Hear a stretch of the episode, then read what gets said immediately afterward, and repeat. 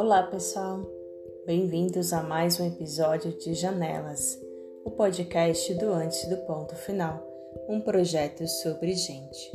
Aqui conto diversas histórias e falo de sentimentos, espaços, olhares, afetos e outros aspectos que permeiam a existência humana. Afinal, a vida é a narração contínua, ora acelerada, ora mais lenta, mas sempre no ritmo certo. Eu sou Karline Menezes e te convido a olhar, ficar e se demorar nessa janela, que é um novo portal pelo qual a voz viaja, levando emoções, sensações e inspirações para o cotidiano por meio das histórias.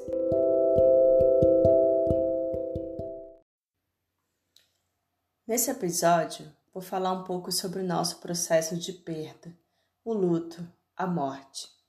Pode parecer um pouco assustador falando assim, mas a verdade é que durante toda a nossa vida passamos por isso, de maneiras diferentes.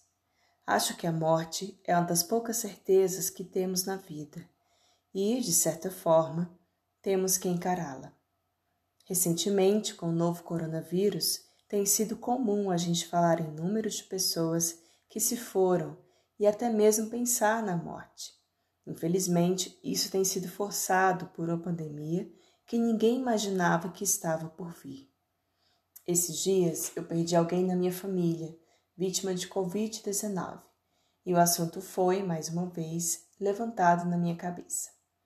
O choque por uma morte tão rápida e inesperada mudou os planos de gravar o podcast da semana passada, mas eu decidi falar sobre isso hoje, como também parte de um processo de luto.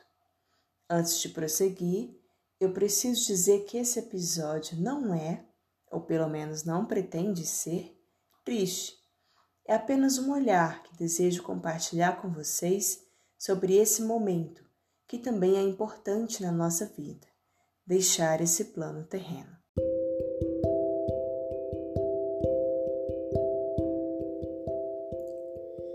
É difícil dizer adeus a alguém.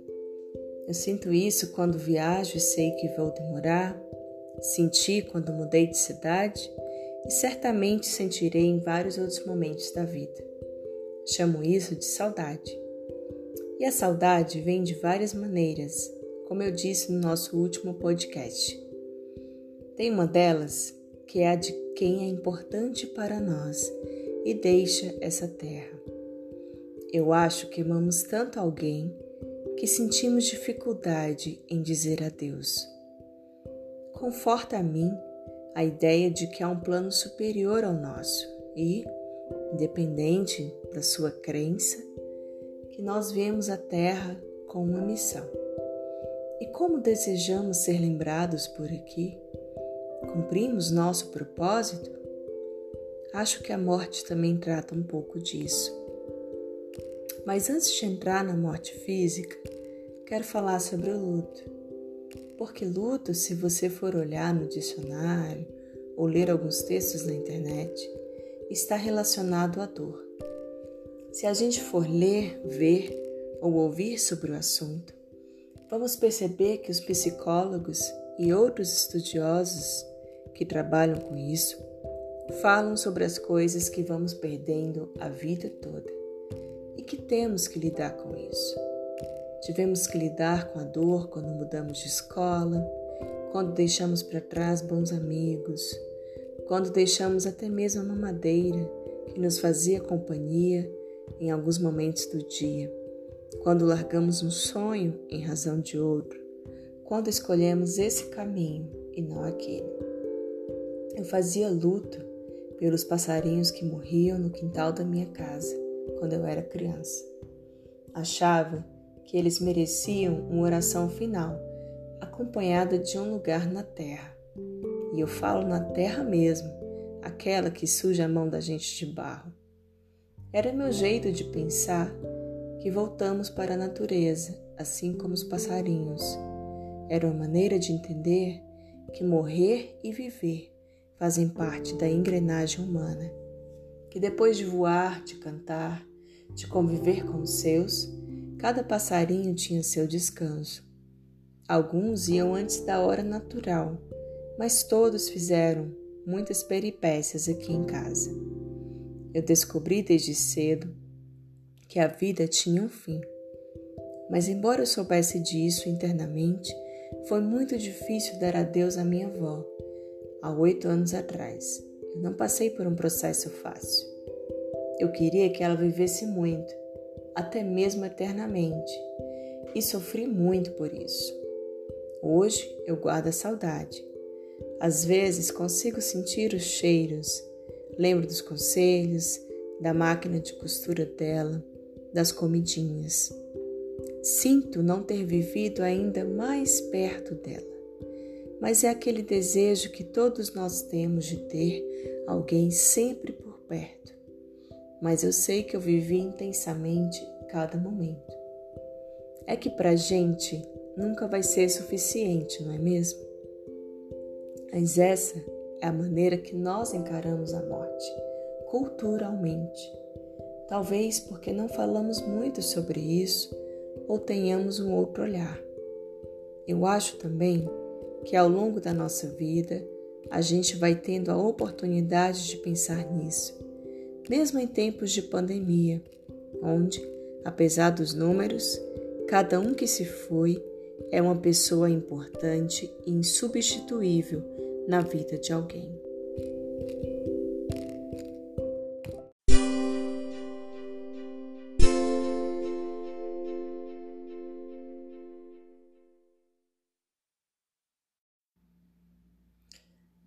Dia eu perguntei para um amigo meu, que já tem mais de 60 anos, como ele via a morte, assim, como curiosidade mesmo. E ele me disse que quando morou na África, a visão dele sobre a morte mudou bastante, porque para os africanos a morte é uma continuação da vida e faz parte dela. E todo mundo, independente de classe social, estudo, condições, vai passar por isso nós também sabemos disso na nossa cultura, mas talvez não seja encarado de uma maneira natural, como é para os africanos. Fiquei pensativa sobre isso à época e achei um bom ponto de vista. Outro país que nós ouvimos muito falar é sobre o México, onde eles celebram a morte com um misto de tristeza e alegria. E eu li também que Nova Orleans é assim. O funeral é acompanhado de muito barulho e jazz. Já na Coreia do Sul, as pessoas fazem colares de pérolas com as cinzas de seus mortos. Acho que talvez seja uma forma de carregar um ente querido sempre perto. Além disso, é preciso dizer que em muitas religiões e também em tradições, acredita-se em uma continuação da vida após a morte. No budismo mesmo, há inclusive rituais para a pessoa que está no fim da vida, para que ela passe conscientemente por esse processo. E, após a morte física, continuam os rituais de despedida e continuação em outro plano. Independente da sua religião, crença, cultura, a morte está presente em todas as sociedades. E hoje eu não vejo como algo triste, embora seja muito difícil de se passar.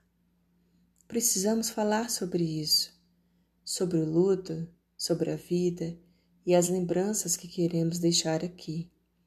E eu tenho boas lembranças do meu tio e da minha avó, que era minha segunda mãe, nem tenho o que dizer. Penso que esse processo todo faz a gente pensar cada vez mais no que é importante para nós. As pessoas, seus sentimentos, suas vidas, a presença delas. E a presença física é importante, mas a mais importante é a presença das pessoas na nossa vida, mesmo que estejam longe fisicamente. É a lembrança de um pai amoroso, são as palavras carinhosas de alguém, é um abraço, um sorriso, uma história ótima para contar. Nessa vida, nessa narração, às vezes o ponto final chega antes do que nós gostaríamos mas ele não é necessariamente um fim, porque a vida continua. A vida de quem amamos se foi, mas continua viva dentro de nós eternamente.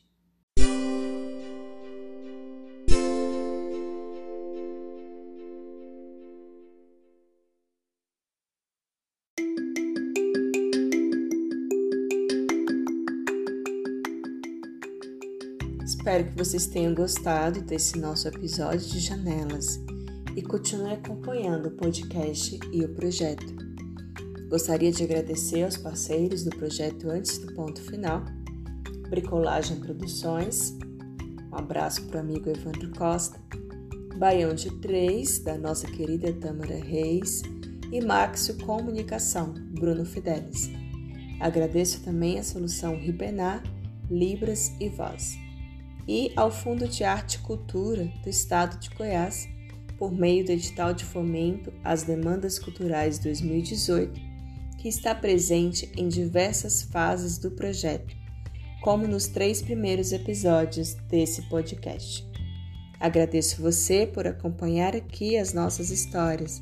Sua audiência é muito importante para mim e para o projeto.